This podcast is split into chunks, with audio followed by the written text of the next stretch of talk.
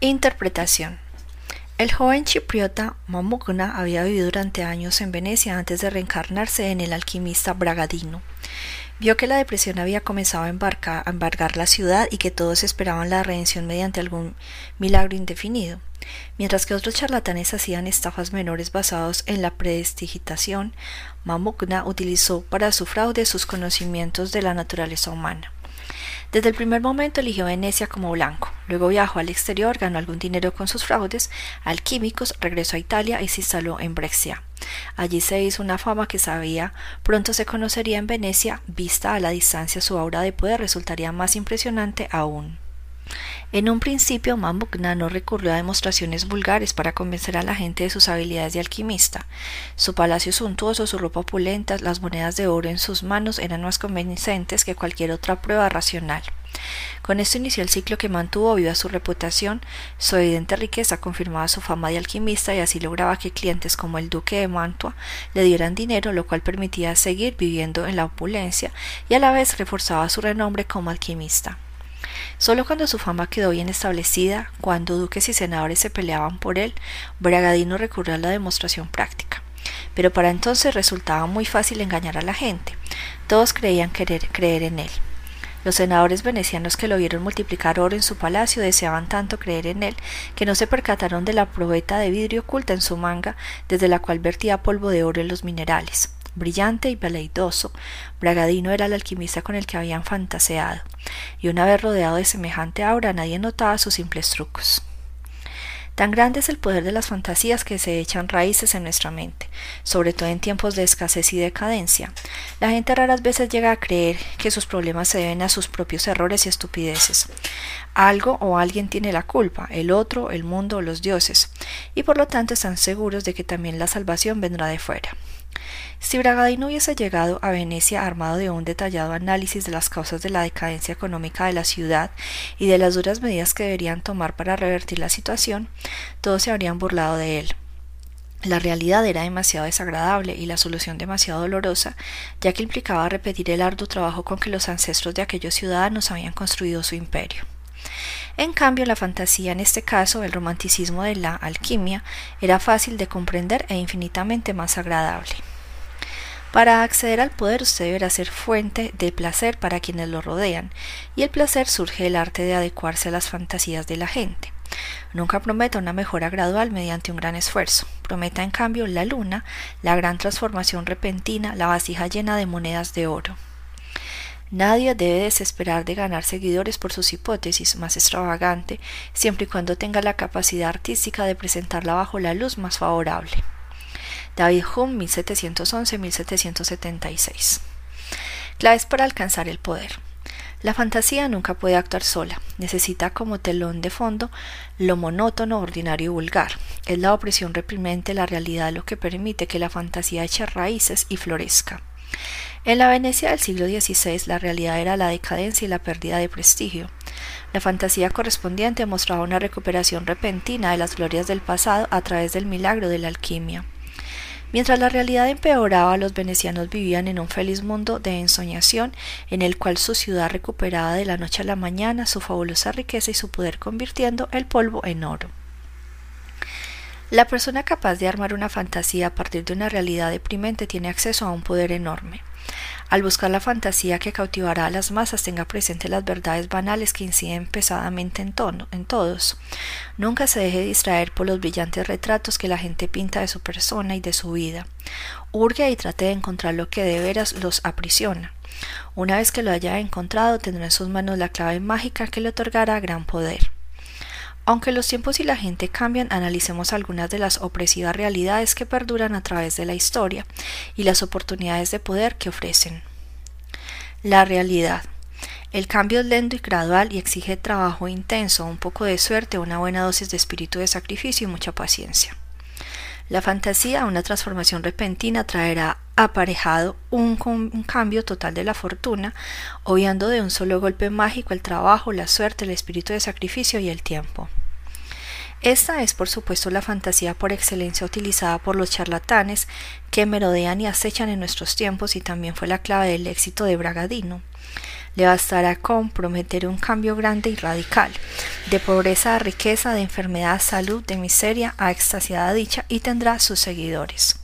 Como hizo Leonard Tourneser, el gran curandero alemán del siglo XVI, para llegar a ser médico real en la corte del electo de Brandenburgo sin haber estudiado jamás medicina, en lugar de amputaciones y sanguijuelas para la sangría y purgantes de sabor espantoso, los remedios tradicionales de la época, Tourneser ofrecía elixir de dulce sabor y prometía la recuperación instantánea.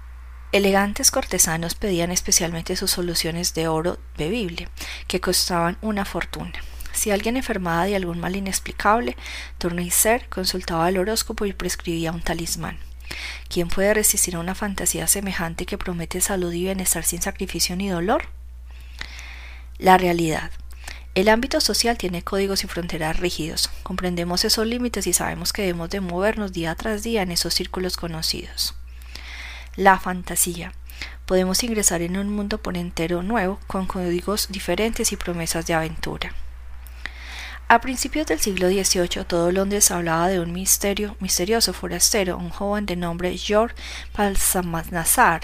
Había llegado de una región que para la mayoría de los ingleses era en aquel entonces un país de fantasía, la isla de Formosa, hoy Taiwán, situada frente a la costa de China. La Universidad de Oxford contrató a Palmasanar para enseñar el idioma de su isla natal. Algunos años más tarde tradujo la Biblia al formoseño y luego escribió un libro que de inmediato se vendió con gran éxito, sobre la historia y la geografía de Formosa. La realeza británica lo invita a banquetes y cenas íntimas y a donde quiera que fuese entretenía a sus anfitriones con historias maravillosas de su patria y sus costumbres exóticas. Sin embargo, después de su muerte, el testamento de Salmanazar reveló que en realidad no era más que un francés con mucha imaginación. Todo lo que había dicho sobre Formosa, el alfabeto, el idioma, la literatura, toda su cultura, no había sido más que inventos. Partió de la ignorancia total del público inglés en cuanto a Formosa y montó una historia elaborada que satisfacía las ansias de la gente por todo lo exótico y extraño. El control rígido que la cultura británica ejercía sobre los sueños audaces y la gente le ofreció la oportunidad perfecta para explotar su fantasía. La fantasía de lo exótico, por supuesto, también puede bordear lo sexual. Sin embargo, usted no debe acercarse demasiado a este ámbito, ya que lo físico traba el poder de la fantasía. Uno puede verlo, tocarlo y después cansarse. El destino de la mayoría de las cortesanas los encantos físicos del amante despiertan el apetito del amo por placeres diferentes, por nuevas bellezas que adorar. Para tener poder, la fantasía debe permanecer hasta cierto punto insatisfecha o irreal. La bailarina Mata Harry, por ejemplo, que alcanzó una seductora prominencia pública en París antes de la Primera Guerra Mundial, no era una gran belleza. Su poder provenía de la fantasía que ella creaba en torno a su naturaleza extraña y exótica, indescifrable e imposible de conocer a fondo. Los tabúes con que se manejaba tenían menos que ver con el sexo en sí mismo que con la contravención de códigos sociales. Otra forma de fantasía de lo exótico es simplemente la esperanza de disipar el aburrimiento. Los grandes estafadores suelen jugar con la opresión del mundo cotidiano y su ausencia de aventuras. Sus historias fraudulentas suelen girar en torno, por ejemplo, de la recuperación de un tesoro español perdido, en lo posible con la participación de una seductora señorita mexicana y una conexión con el presidente de algún país sudamericano, cualquier cosa que ofrezca alternativas a lo chato y aburrido. La realidad. La sociedad está fragmentada y llena de conflictos. La fantasía. Los hombres pueden encontrarse en una mística unión de almas. En la década de los 20 el estafador Oscar Hartzell hizo una rápida fortuna con la vieja historia de Sir Francis Drake. Prometía a cualquier incauto que se apellidara Drake una parte sustancial del perdido tesoro de Drake, al cual Hartzell afirmaba tener acceso. Miles de personas en todo medio oeste de Estados Unidos cayeron en el fraude, que Hartzell con gran habilidad convirtió en una cruzada contra el gobierno y cualquier otro que intentara impedir que la fortuna de Drake cayera en manos de sus legítimos herederos. Se generó una especie de unión mística de todos los oprimidos, Drake, que organizaban reuniones y manifestaciones cargadas de emotividad. Prometa ese tipo de unión y podrá obtener mucho poder. No obstante, es un poder peligroso que puede volverse contra usted con gran facilidad. Esa es una fantasía ideal para demagogos. La realidad. La muerte, los muertos no resucitan y el pasado no se puede modificar.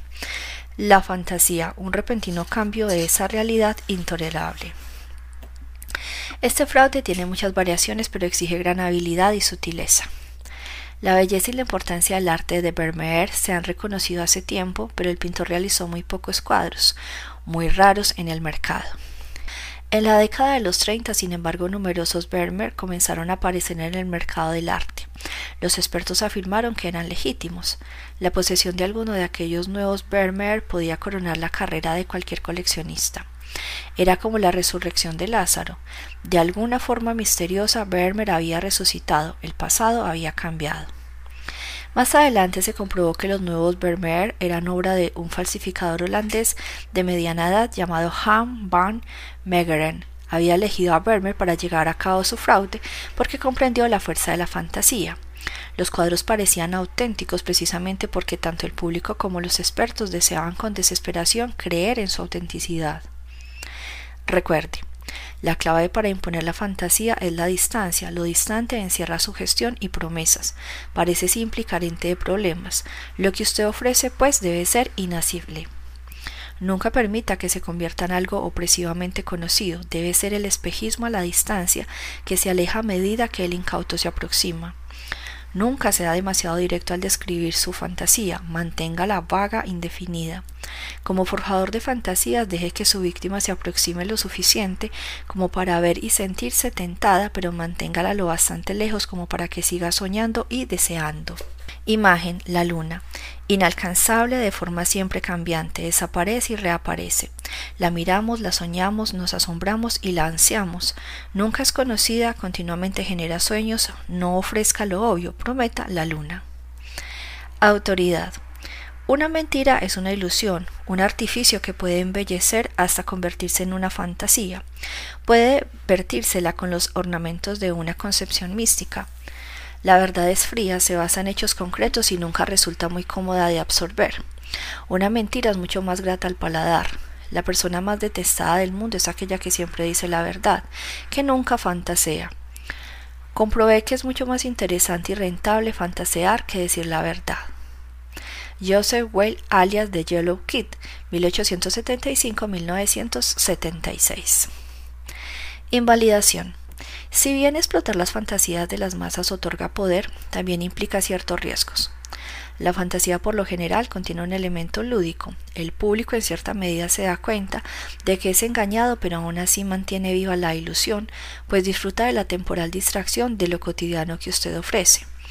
De modo que deberá manejarla con habilidad y nunca acercarse demasiado a un punto en que le exijan que demuestre resultados concretos. Ese punto puede implicar grandes riesgos. Después de que Bragadino se hubo establecido en Múnich, descubrió que los pragmáticos bávaros tenían mucho menos fe en la alquimia que los temperamentales venecianos. Solo el duque creía en la alquimia porque necesitaba que lo salvara de la situación angustiante en que se encontraba. Mientras Bragadino se dedicaba a su habitual juego de ganar tiempo, aceptando regalos y esperando paciencia, el público comenzó a enfurecerse, pues se gastaba dinero sin que redituara nada. En 1592 los bávaros exigieron justicia y Bragadino terminó en la horca. Lo mismo que antes había prometido sin cumplir, pero esta vez se había equivocado al juzgar la indulgencia y la paciencia de sus anfitriones, y su imposibilidad de cristalizar las fantasías de esto lo resultó fatal. Algo más. Nunca cometa el error de imaginar que la fantasía siempre es fantástica. Por cierto que contrasta con la realidad, pero la realidad en sí misma es a veces tan teatral e insólita que la fantasía se convierte en un deseo de cosas simples. Por ejemplo, la imagen que se creó Abraham Lincoln de un simple abogado rural con barba lo convirtió en el presidente electo por el pueblo. P. T. Burnham creó un acto muy exitoso con Tom Tum, un enano que se disfrazaba de célebres líderes del pasado como Napoleón y lo ridiculizaba con malicia. El espectáculo encantó a todo el mundo, incluso a la reina Victoria, porque jugaba con la fantasía de la época. Basta ya de los vanagloriosos soberanos de la historia. El hombre común sabe más que ellos. Tom Tum revirtió el esquema familiar de la fantasía en el cual lo extraño y desconocido se convierte en el ideal, pero aún así obedeció los preceptos de esta ley, porque lo que subyacía a su presentación era la fantasía de que el hombre simple no tiene problemas y es más feliz que los ricos y poderosos. Tanto Lincoln como Tom Tum se, se hacían los populares, pero supieron mantener una cuidadosa distancia. Si usted juega con este tipo de fantasías, deberá cuidar de mantener tal distancia y no permitir que su personaje popular se convierta en algo demasiado familiar, pues de lo contrario no logrará proyectarse como fantasía. Ley número 33. Descubra el talón de Aquiles de los demás. Criterio. Todo individuo tiene un punto débil, una fisura en la muralla que rodea su fortaleza. Por lo general, esa debilidad es algo que le causa inseguridad o una emoción o una necesidad que lo supera. También puede ser un pequeño placer secreto. Sea lo que fuere, una vez que usted lo haya descubierto, esa debilidad se convierte en un elemento de presión que podrá manejar a su antojo y por supuesto siempre a su favor. ¿Cómo descubrir el talón de Aquiles? Un plan de acción estratégico. Todos tenemos resistencias, vivimos cubiertos por una perpetua armadura a fin de defendernos del cambio y la acción invasora de amigos o rivales. Nada nos gustaría más que nos dejaran en paz para poder hacer las cosas a nuestra manera. Luchar sin cesar contra esta resistencia le costará mucha energía. Una de las cosas más importantes que hay que comprender con respecto a la gente es que todos tienen alguna debilidad, alguna parte de su armadura psicológica que no resistirá que cederá ante la voluntad de usted si la encuentra y la presiona. Algunas personas demuestran abiertamente sus debilidades, otras tratan de disimularlas. Quienes las disimulan suelen ser los que más rápidamente se desmoronan cuando uno encuentra ese hueco en su armadura. Al planificar su ataque tenga presente los siguientes principios. Preste atención a los gestos y las señales subconscientes. Como observó Sigmund Freud, ningún mortal puede guardar un secreto. Si sus labios callan, parlotea con las yemas de los dedos, se delata a través de los poros. Este es un concepto fundamental para tener en cuenta cuando pretende detectar el punto débil de una persona. Dicha debilidad es revelada por gestos que en apariencia carecen de importancia o por palabras dichas como al pasar. La clave no reside solo en buscar, sino en cómo y dónde buscar. La conversación cotidiana ofrece una de las mismas más ricas debilidades, así que aprenda a escuchar. Comience por aparecer siempre interesado. La presencia de un oído atento y comprensivo incentivará a hablar a cualquiera. Un truco muy eficaz que utilizaba con frecuencia el estadista francés Tyran es el de simular sincerarse con la otra persona, compartir un secreto con ella. Puede decir algo inventado o algo real, pero que no resista mayor importancia para usted. Lo importante es que parezca salirse del alma. En general provocará una respuesta no solo tan franca como la suya, sino más genuina, una respuesta que revelará una debilidad. Si usted sospecha que alguien tiene un punto débil en particular, trate de confirmarlo de manera indirecta. Si por ejemplo siente que esa persona tiene gran necesidad de que la quieran, adúlela abiertamente. Si absorbe con avidez sus cumplidos, por obvios que sean, usted va por buen camino. Entrene su ojo para los detalles. La propina que el otro da a un camarero, qué cosas le fascinan, los mensajes ocultos que transmiten su forma de vestir. Detecte los ídolos de la gente, las cosas que adora y las motivaciones por las que haría cualquier cosa. Quizás usted pueda convertirse en el proveedor de esas fantasías. Recuerde, ya que todos procuramos ocultar nuestras debilidades, es muy poco lo que le revelará el comportamiento consciente de una persona. Lo que a usted le interesa es lo que se trasluce en las pequeñas cosas que escapan al control consciente. Descubrirá al niño indefenso. La mayoría de las debilidades se generan en la infancia, antes de que el yo construya defensas para compensarlas. Quizás el niño fue consentido en un aspecto particular o quizá alguna necesidad emocional no le fue satisfecha. A medida que el niño crece, esa flaqueza puede reprimirse, pero nunca desaparece. Conocer la infancia de una persona le ofrecerá una poderosa clave para descubrir los puntos débiles. Una señal de que ha encontrado ese punto débil es que cuando usted lo toca, la persona suele actuar como un chico. Por lo tanto, permanezca atento a cualquier tipo de comportamiento que debería haberse superado. Si sus víctimas o adversarios han carecido de algo importante durante la infancia, por ejemplo, apoyo paterno, bríndeles ese algo o sustituto correspondiente. Si revelan un gusto secreto por algo, consiéntalos. En cualquiera de ambos casos les resultará imposible resistir. Busque los contrastes. Una característica manifiesta con frecuencia oculta su opuesto. Quienes hacen alarde de coraje suelen ser grandes cobardes. Un exterior pudoroso puede ocultar un alma laxiva. Los conservadores prudentes a menudo ansían aventuras. Los tímidos mueren por llamar la atención. Al explorar más allá de las apariencias, muchas veces descubrirá que las debilidades de la gente son en realidad lo opuesto de las cualidades que manifiestan. Encuentra el eslabón débil.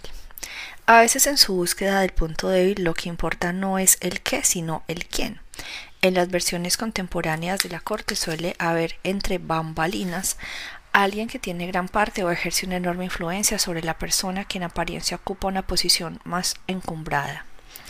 Esos manipuladores del poder que actúan detrás de la escena son el eslabón débil del grupo.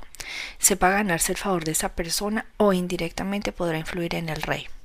Por otra parte, incluso en un grupo de gente que parece actuar en pos de un mismo objetivo, por ejemplo, cuando el grupo es agredido y cierra filas para resistir al intruso, siempre hay un eslabón débil en la cadena.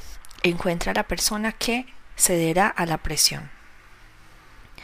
Llene el vacío.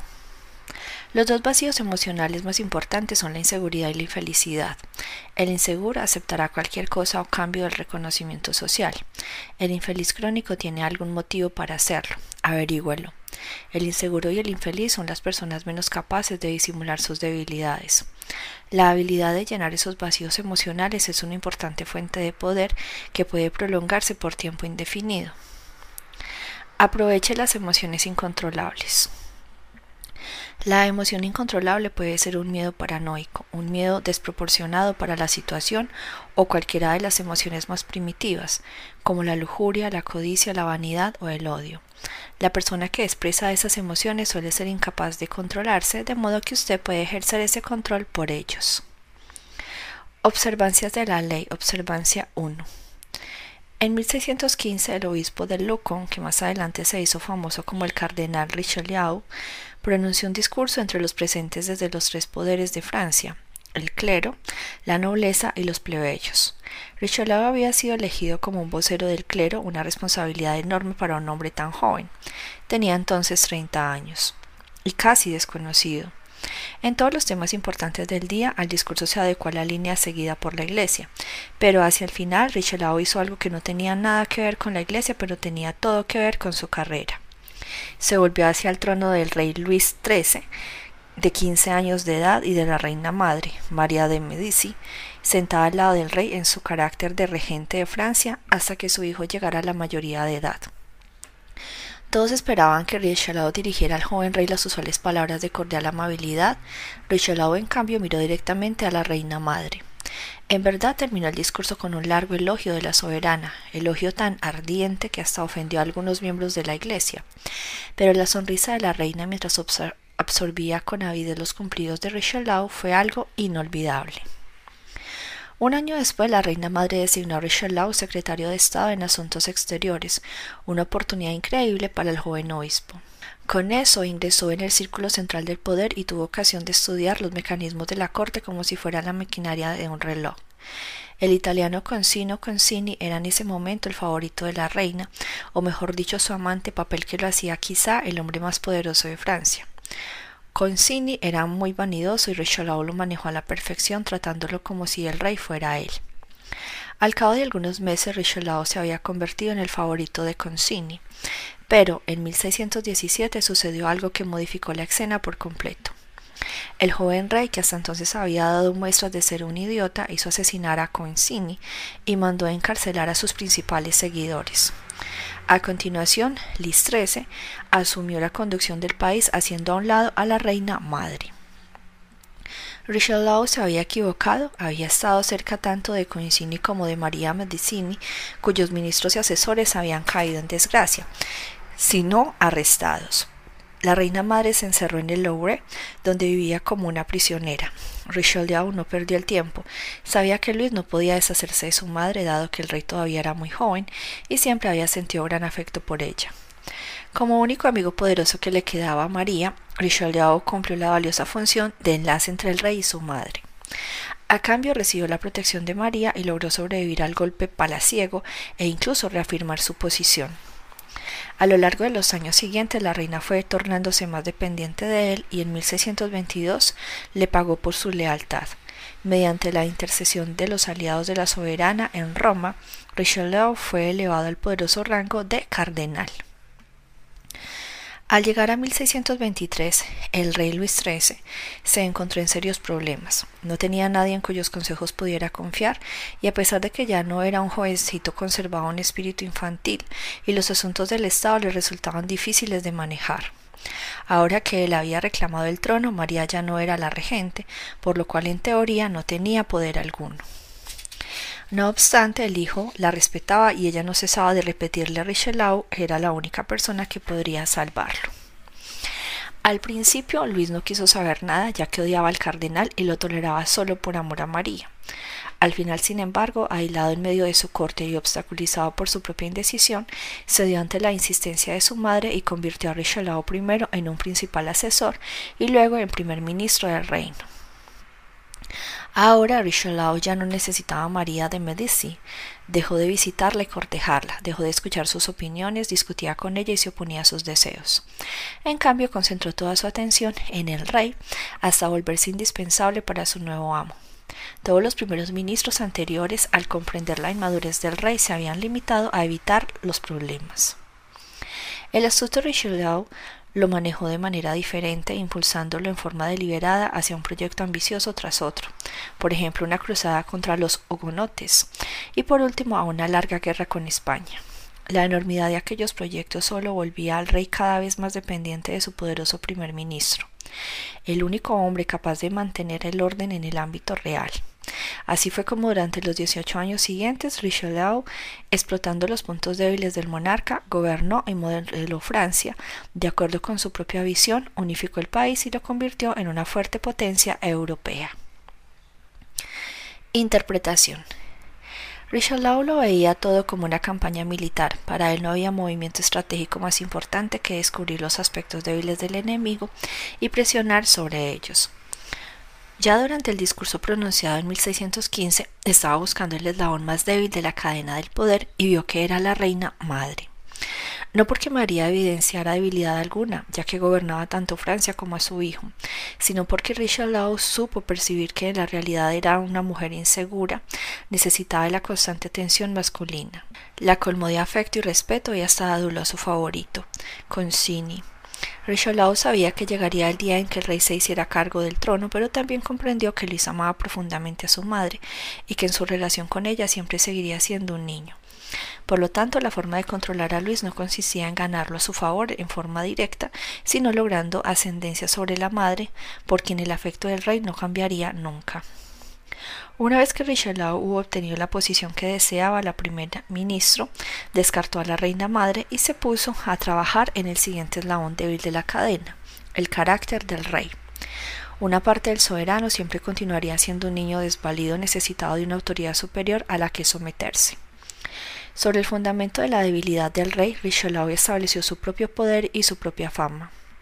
Recuerde, cuando ingrese en la corte busque el eslabón más débil con frecuencia. Es la persona que maneja la situación, no es el rey ni la reina, sino alguien situado detrás de la escena. El cónyuge e incluso el bufón de la corte. Esa persona podrá tener más puntos débiles que el propio rey, porque su poder depende de todo tipo de factores caprichosos que se hallan fuera de su control. Por último, cuando trate con niños desválidos incapaces de tomar decisiones, juegue con la debilidad que los caracteriza e impúlselos a llevar adelante empresas audaces. De esa forma dependerán aún más de usted, que se convertirá en la figura adulta en la que confían, los rescatará de problemas y les ofrecerá seguridad. Observancia 2. En diciembre de 1925, los huéspedes del más lujoso hotel de Palm Beach, Florida, observaron curioso la llegada de un misterioso hombre que viajaba en un Rolls Royce, conducido por un chofer japonés. Durante los días siguientes estudiaron al apuesto caballero que caminaba con un elegante bastón, recibía telegramas a toda hora y solo participaba muy brevemente en alguna conversación. Oyeron decir que se trataba de un conde, el conde Víctor Lustig, descendiente de una de las más acaudaladas familias de Europa. Pero eso fue todo lo que pudieron averiguar. Es de imaginar la sorpresa de esta gente cuando cierto día Lustig se dirigió hacia uno de los huéspedes menos distinguidos del hotel, un tal Hermann Lolger, director de una empresa de ingeniería, y entabló conversación con este. Hacía poco que Lawyer había hecho su fortuna y las relaciones sociales eran muy importantes para él. Se sintió honrado y un poco intimidado por aquel hombre sofisticado que hablaba un inglés perfecto con un ligero acento extranjero. En unos días los dos hombres se hicieron amigos. Lawyer, que por supuesto era el que más hablaba, confesó una noche que su negocio no iba demasiado bien y que veía más problemas en el horizonte. A su vez, Lustig le confió que también él tenía serios problemas económicos. Los comunistas habían confiscado su propiedad familiar y todos sus bienes. Era demasiado viejo como para aprender un oficio y ponerse a trabajar. Por fortuna había encontrado la solución, una máquina para fabricar dinero. ¿Usted falsifica dinero? preguntó Lawyer consternado. No, replicó Lustig y le explicó que gracias a un proceso químico secreto su máquina duplicaba cualquier papel moneda con absoluta fidelidad. Bastaba con poner en ella un billete de un dólar y seis horas más tarde se obtenían dos, idénticos y perfectamente auténticos. Continuó explicando cómo la máquina había sido sacada de Europa en forma clandestina, que la habían inventado los alemanes para socavar el poder británico y que servía de medio de subsistencia al conde desde ya hacía varios años. Cuando Lawyer insistió en ver una demostración, los dos hombres se retiraron a la habitación de Lustig, donde el conde sacó a relucir una magnífica caja de caoba con ranuras, manivelas y diales. Lawyer observó cómo Lustig insertaba un billete de un dólar y a la mañana siguiente extraía dos billetes aún húmedos por las sustancias químicas. Lustig entregó los billetes a Lawyer que los llevó de inmediato al banco local donde se los aceptaron como genuinos. A partir de aquel momento el empresario rogó fervientemente a Lucy que le vendiera la máquina. El conde le explicó que había una sola en existencia, de modo que Lawyer le hizo un ofrecimiento importante. Le pagaría veinticinco mil dólares, una suma considerable en aquel entonces. Más de cuatrocientos mil dólares de hoy. Aún así, Lustig se mostraba reacio. No le parecía bien cobrarle tanto a un amigo. No obstante, al fin accedió. Supongo que lo que usted me paga ahora no tiene tanta importancia, alegó. Después de todo, recuperará ese montón en pocos días, duplicando sus propios billetes. Tras hacerle jurar que nunca revelaría a nadie la existencia de la máquina, Lucy aceptó el dinero. Aquel mismo día se marchó del hotel. Un año más tarde, después de muchos intentos frustrados de hacer funcionar la máquina, Lawyer acudió a la policía y contó cómo el conde Lustig lo había estafado con un par de billetes de un dólar, algunas sustancias químicas y una caja de caoba carente de valor. El conde Lustig tenía un ojo de águila para los puntos débiles de los demás.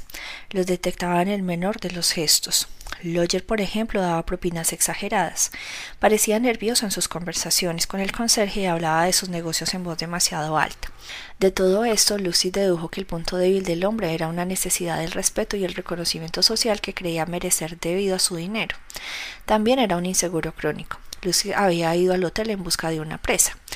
El lawyer identificó al incauto perfecto, un hombre que ansiaba que otro llenara sus vacíos psicológicos. Al ofrecerle su amistad, Lucy sabía que le ofrecía el respeto inmediato de los demás huéspedes del hotel. Como conde, Lustig le ofrecía también accesos al deslumbrante mundo de la fortuna familiar tradicional. Y como golpe de gracia poseía una máquina que solucionaría todas las preocupaciones de Lawyer y lo pondría a la altura del propio Lustig, que también la había utilizado para mantener su estatus. No es de extrañar, pues, que Lawyer haya tragado el anzuelo. Recuerde, cuando salga a cazar incautos, busque siempre a los insatisfechos, los desdichados y los inseguros.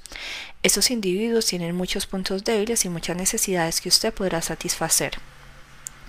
Su necesidad de aferrarse a los demás es la manivela mediante el cual usted podrá manejarlos como quiera. Observancia 3.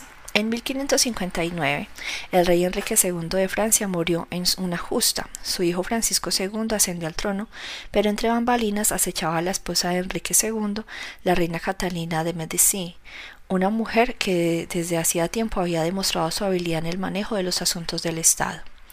Cuando murió Francisco el año siguiente, Catalina asumió el poder como regente del, del hijo que continuaba en la línea sucesoria, el futuro Carlos IX, que en aquel momento solo contaba diez años.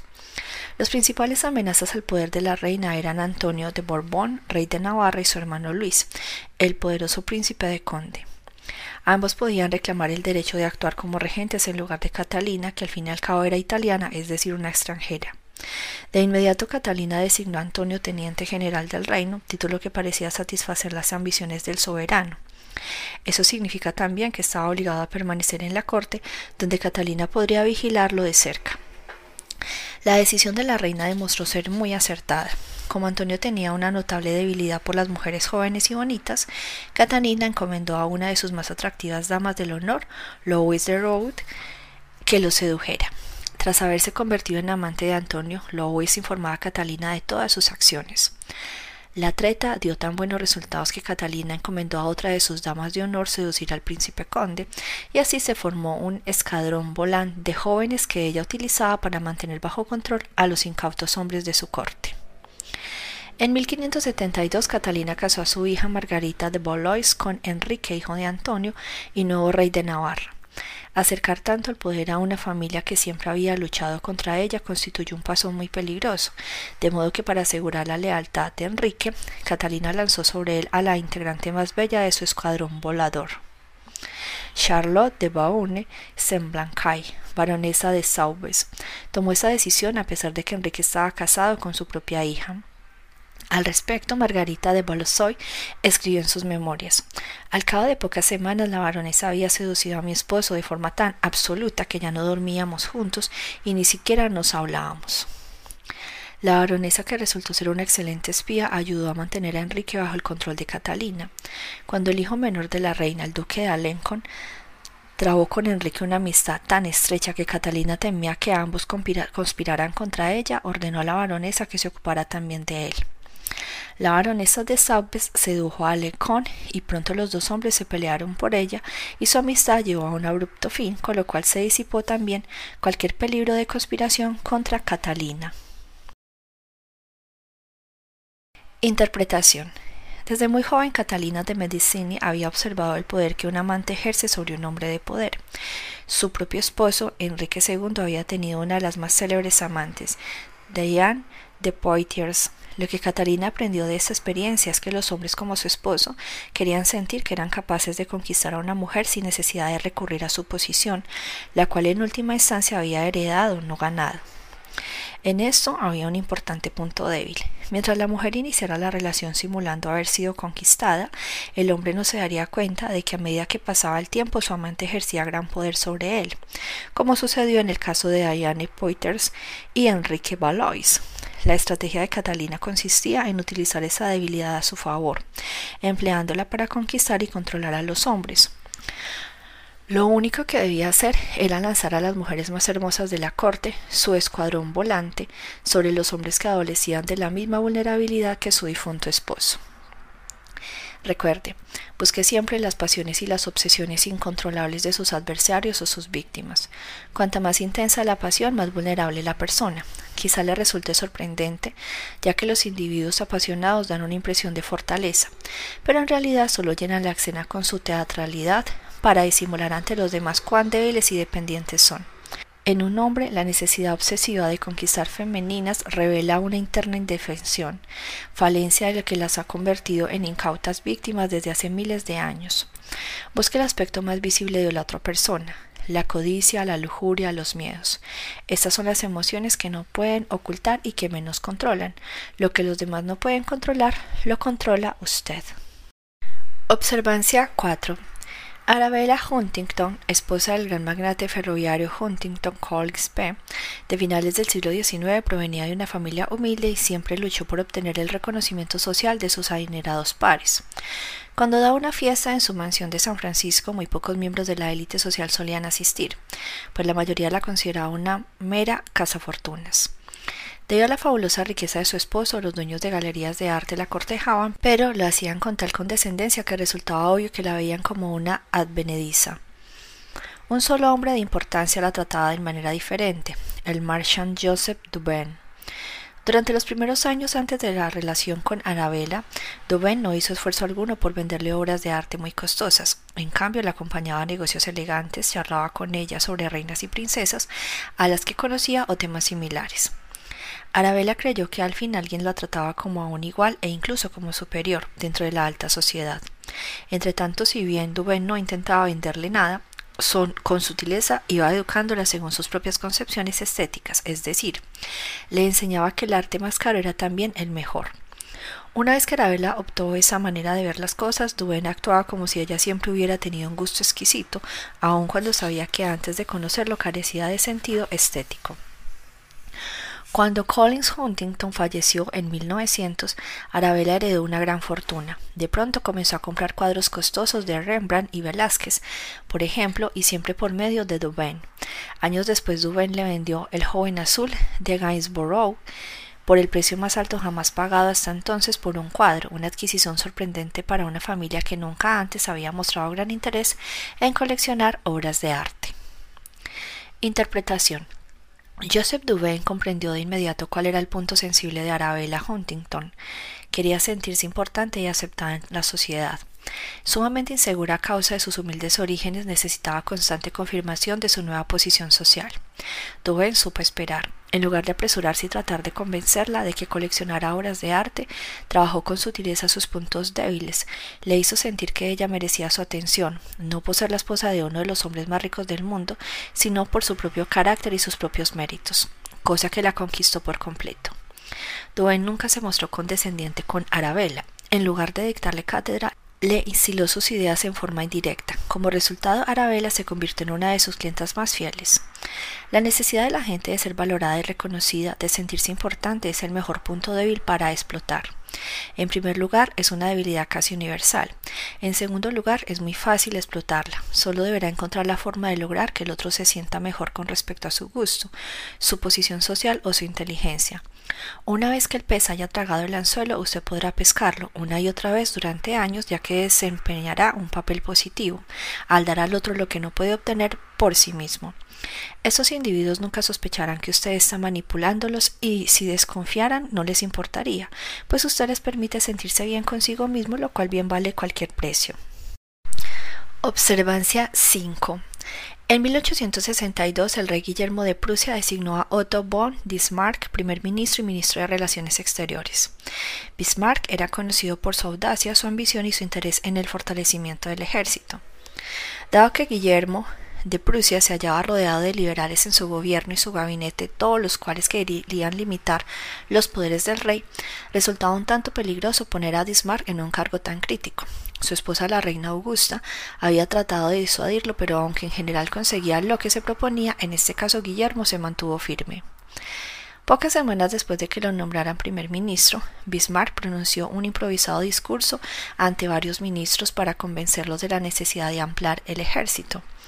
Concluyó con estas palabras Los grandes problemas de nuestra época no se resuelven con discursos o votaciones mayoritarias, sino a sangre y hierro. Su discurso fue difundido de inmediato por toda Alemania. La reina recriminó a su esposo que Bismarck era un bárbaro militarista que solo quería usurpar el control de Prusia y afirmó que Guillermo debía destituirlo. Los liberales coincidieron con ella. La Baatola fue tan vehemente fue tan vehemente que Guillermo temió terminar en la guillotina, como Luis XVI de Francia si conservaba a Bismarck como canciller. Bismarck sabía que tenía que convencer al rey antes de que fuese demasiado tarde. También sabía que había cometido un error y que debería haber atemperado sus vehementes palabras. Pero al analizar su estrategia decidió no disculparse, sino hacer todo lo contrario. Bismarck conocía muy bien a su rey. Cuando los dos hombres se encontraron, el rey tal como era de suponer, había sido influido por los reproches de la reina. Repitió frente a Bismarck su temor a terminar en la guillotina, pero Bismarck le contestó Pues bien, entonces estemos muertos. Tarde o temprano todos tenemos que morir. ¿Y acaso hay una muerte más respetable? Yo moriré luchando por la causa de mi rey y señor. Su Majestad morirá sellando con su propia sangre sus derechos reales que le fueron otorgados por gracia de Dios. Ya sea el campo de batalla o la guillotina, eso no cambia la gloria de inmolar el cuerpo y la vida por los derechos otorgados por Dios. Bismarck siguió apelando al sentido del honor de Guillermo de Prusia y a la majestuosidad de su posición como jefe del ejército. ¿Cómo podía el rey permitir que lo manipulara la gente?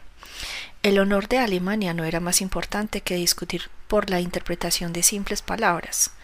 El canciller no solo convenció al monarca de defender su posición frente a su esposa y parlamento, sino que logró persuadirlo de que reforzara el ejército el objetivo inicial de Bismarck. Bismarck sabía que el rey se sentía presionado y manipulado por quienes lo rodeaban. Interpretación.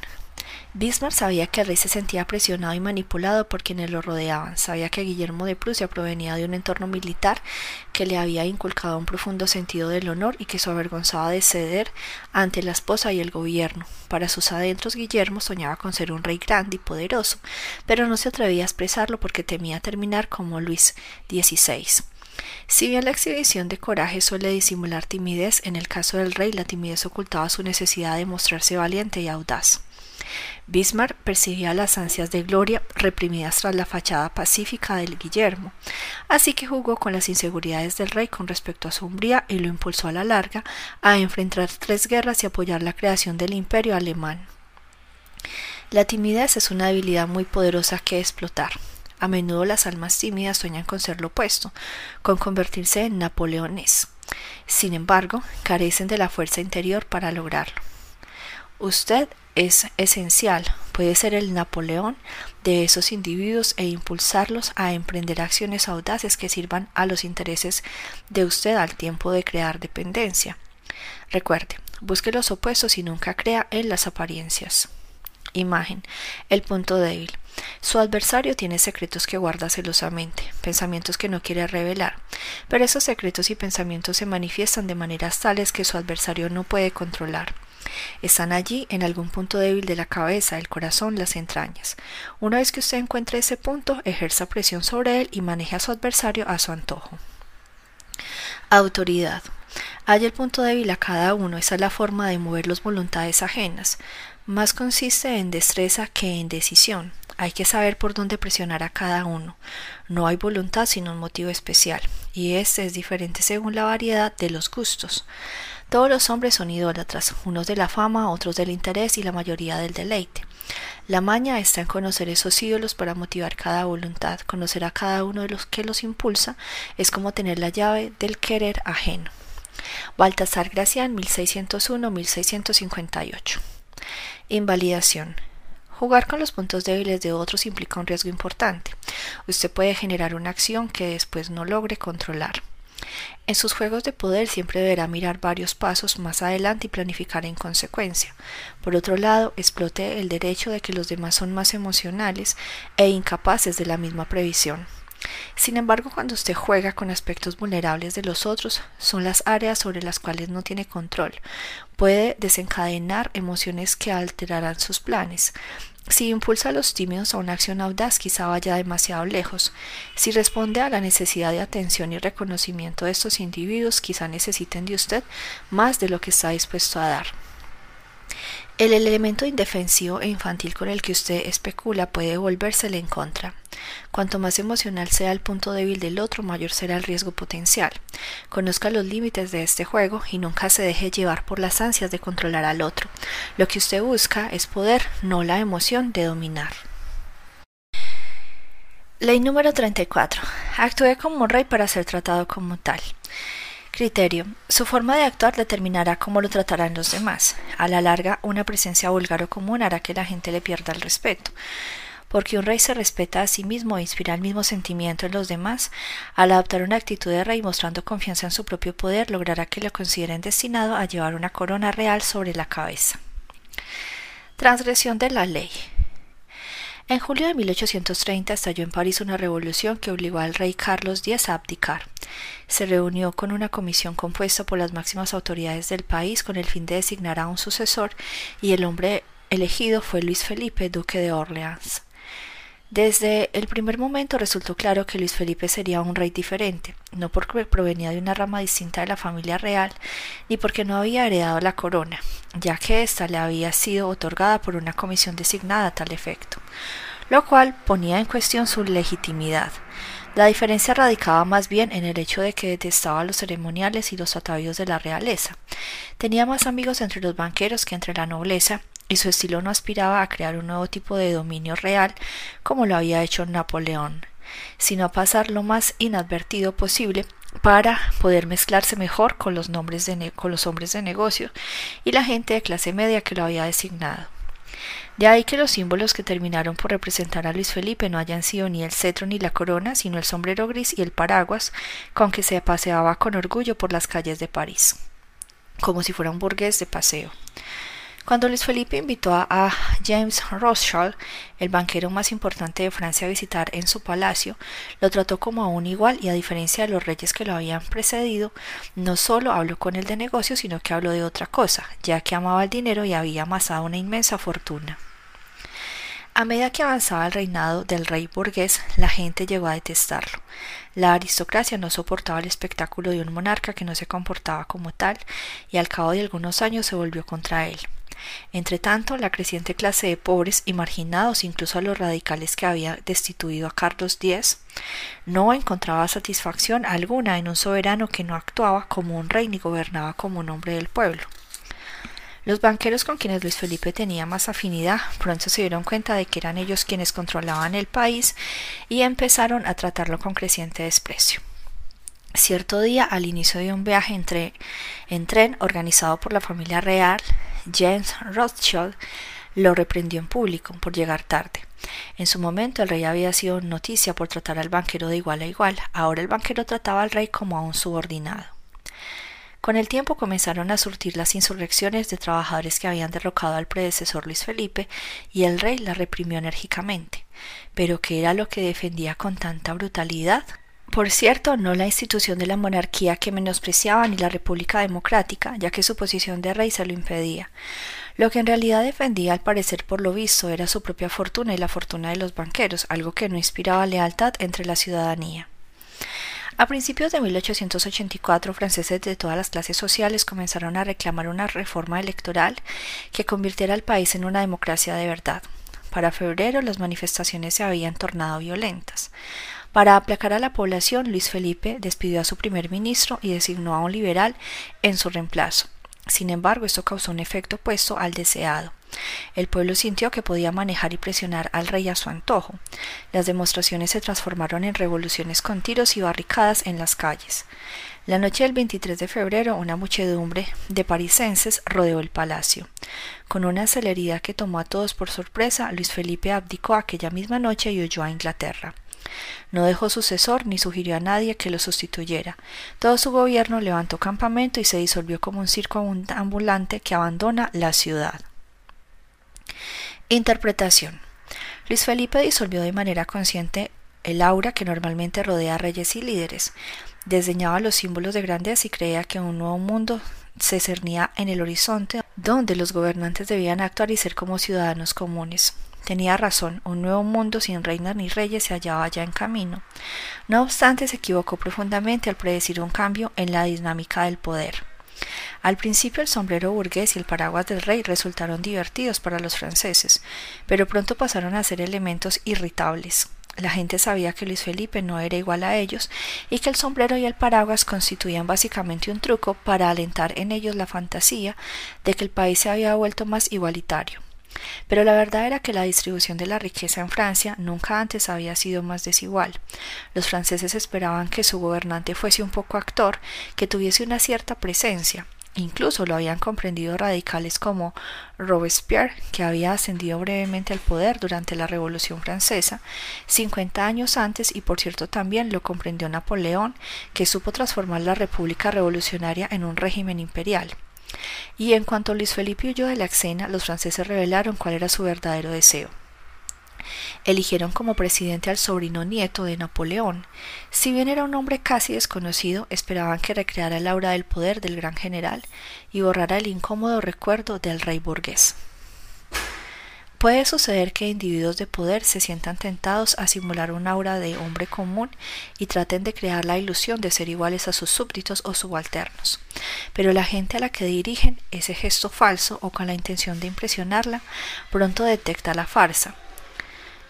Comprende muy bien que no se le está dando más poder, sino solo una ilusión de compartir el destino del poderoso. El único tipo de toque popular que funciona es el que utilizó Franklin Roosevelt, un estilo que indica que el presidente compartía valores y objetivos con el común de la población, al tiempo que íntimamente seguía siendo un patricio. Nunca pretendió borrar la diferencia que lo separaba de las masas. Los líderes que procuran disolver esa distancia mediante una falsa camaradería pierden en forma gradual la capacidad de inspirar lealtad, temor o afecto. Lo único que generan en cambio es desprecio, al igual que Luis Felipe son demasiado planos hasta para aspirar a la guillotina. Lo mejor que puede hacer es desaparecer en medio de la noche como si nunca hubiesen existido. Observancia de la ley. Cuando Cristóbal Colón trata de conseguir fondos para llevar a cabo sus legendarios viajes, muchos de los que lo rodean creían que provenían de la aristocracia italiana. Este dato pasó a la historia mediante una biografía escrita después de la muerte del explorador por el hijo de este. Allí se le describe como descendiente de un tal conde Colombo del castillo de, de Cucaro en Montferrat. Dicho Colombo a su vez sería descendiente del legendario general romano Colonio y dos de sus primos hermanos habrían sido descendientes directos de un emperador de Constantinopla. Sin duda una ascendencia ilustre. No obstante, no era más que una ilustre fantasía, dado que Colón era en realidad el hijo de Domenico Colombo, un humilde tejedor, luego dueño de una vinería, durante la juventud de Cristóbal y por último vendedor de quesos. Fue el propio Colón quien creó el mito de su noble ascendencia, ya que desde temprana edad sintió que el destino lo había elegido para realizar grandes proezas y que en su sangre llevaba una especie de realeza. Por lo tanto, actuó como si en efecto descendiera de la nobleza. Después de un poco notable carrera como comerciante a bordo de un barco mercante, Colón, oriundo de Génova, se radicó en Lisboa. Gracias a la falsa historia de su origen noble, se casó con una joven de una reconocida familia de Lisboa que tenía excelentes conexiones con la realeza de Portugal. Mediante su familia política, Colón consiguió una audiencia con el rey de Portugal, Joao II, a quien solicitó el financiamiento de un viaje hacia el oeste, a fin de descubrir una ruta más corta al continente asiático. A cambio de la promesa de que cualquier descubrimiento que deparara tal viaje se haría en nombre del rey de Portugal, Colón pretendía obtener varios derechos el título de gran almirante de la mar oceana, el cargo de virrey y de las tierras que descubriera, y el 10% del futuro comercio con tales tierras. Todos estos derechos debían ser vitalicios y hereditarios. Colón presentó sus exigencias a pesar de que hasta ese momento no había sido más que un simple comerciante. No conocía casi nada de navegación, no sabía manejar un cuadrante y nunca había conducido un grupo de hombres. En síntesis, no tenía ninguna de las calificaciones necesarias para el viaje que proponía. Además, su petición no incluía detalle alguno de cómo proyectaba llegar a cabo sus planes, lo único que ofrecía eran promesas vagas. Cuando Colón finalizó su presentación, Joao II sonrió. Con cortesía declinó la oferta, aunque dejó la puerta abierta para el futuro. En ese momento Colón debió de haber observado algo que nunca olvidaría. Si bien el rey rechazó sus exigencias y le negó el apoyo solicitado, lo trató con consideración y respeto. En ningún momento se burló de los proyectos de Colón ni cuestionó sus antecedentes ni sus credenciales. De hecho, el monarca quedó impresionado por la audacia de la petición y se sintió cómodo en compañía de un hombre que actuaba con tanta confianza. Aquella reunión debió de haber convencido a Colón de que su instinto lo encaminaba en la dirección correcta. Al pedir la luna, de inmediato había ascendido de nivel, pues el rey supuso que un hombre que pedía un precio tan alto por sus servicios, salvo que fuera un loco, y Colón no parecía serlo, realmente debía de valerlo. Unos años más tarde Colón se trasladó a España. Utilizando sus relaciones portuguesas, comenzó a moverse en los altos círculos de la corte española. Recibió subsidios de ilustres financistas y compartió la mesa con duques y príncipes. Ante todos ellos reiteraba su pedido de financiación de un viaje al oeste con las mismas condiciones planteadas a Joao II. Algunos, como el poderoso duque de Medina, se mostraron dispuestos a ayudarlo, pero no podían hacerlo, ya que carecían del poder necesario para otorgarle los títulos y derechos que exigía. No obstante, Colón no cedió. Pronto comprendió que había una sola persona capaz de concederle lo que él quería, la reina Isabel. En 1487 consiguió al fin una audiencia con la reina y aunque no logró convencerla de que financiara el viaje, sí logró fascinarla con su simpatía. A partir de ese momento Colón fue huésped frecuente del palacio. En 1492 los españoles expulsaron definitivamente a los moros que habían invadido parte del país varios siglos antes. Liberado del tesoro de la carga de la guerra, Isabel podía acceder a las demandas de su amigo explorador, de modo que decidió pagar por tres barcos su equipamiento, los sueldos de las tripulaciones y un modesto subsidio para Colón. Pero lo más importante de todo, firmó un contrato que otorgaba a Colón los títulos y los derechos que reclamaba. Lo único que le negó, y eso solo aparecía en la letra chica del contrato, fue el 10% de todos los ingresos producidos por cualquier territorio que descubriese. En realidad era una exigencia absurda, ya que Colón pretendía que este beneficio se le otorgara por tiempo ilimitado. Si esa cláusula se hubiese incluido, con el correr del tiempo Colón y sus herederos se habrían convertido en la familia más rica del planeta. Colón nunca leyó la letra chica.